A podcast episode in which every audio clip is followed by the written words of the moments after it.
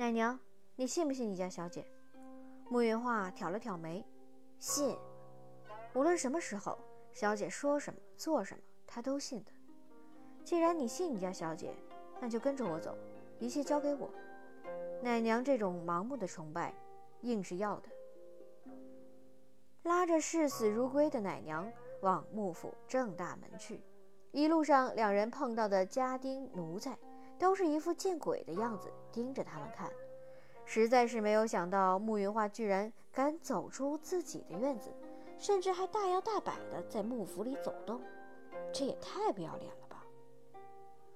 我要是二小姐，我就一头撞死，省得人家现在看我们幕府的人都指指点点，可不是嘛？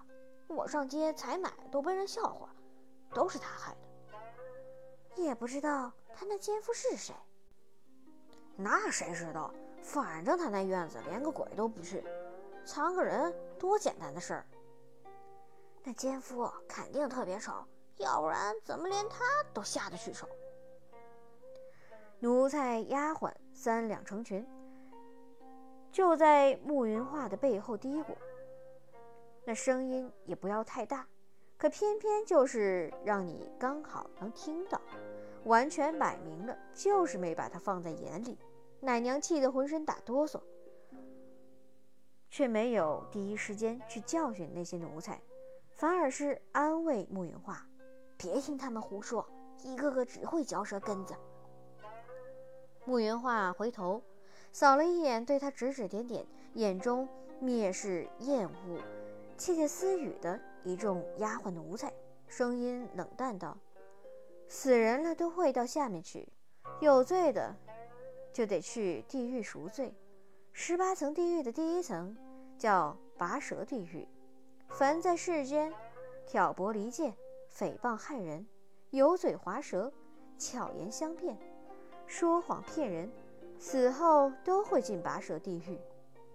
那里的小鬼会掰开你的嘴，把铁钳夹住舌头，一点点儿慢慢用力把你的舌头拉长、慢拽，然后送入剪刀地狱。咔嚓。慕云画比了个剪刀的动作，配合着他最后一声的落下。刚才还伶牙俐齿的丫鬟奴才齐齐脸色白，僵硬身体。明明这话是对在场所有人说的，可偏偏就是觉得他那冷厉的声音说的就是你，小姐。奶娘也有点瑟瑟抖。小姐，这故事有点吓人。故事。慕云画摇了摇头，这可不是故事呢，奶娘。谁知道他们当中有谁死了会进拔舌地狱呢？他天师门好歹还是阴间在阳间的代理人，可牛头马面打照面也不是一次两次了。那地狱里头有什么？这一点，他慕云画还是知道些的。然而被慕云画的手指那么轻飘飘划过，指了一下的人。只觉得明明没有风，偏偏感觉阴风阵阵，后脊梁骨寒。哼！慕云画嗤笑了一声，也不管这些人今天晚上睡不睡得好觉，牵着奶娘就往前走。而这一次，身后再没有人敢出半点声响。等到慕云画和奶娘一路通畅地走到大门时，果不其然的就被守门的护院给拦下来了。上哪儿去？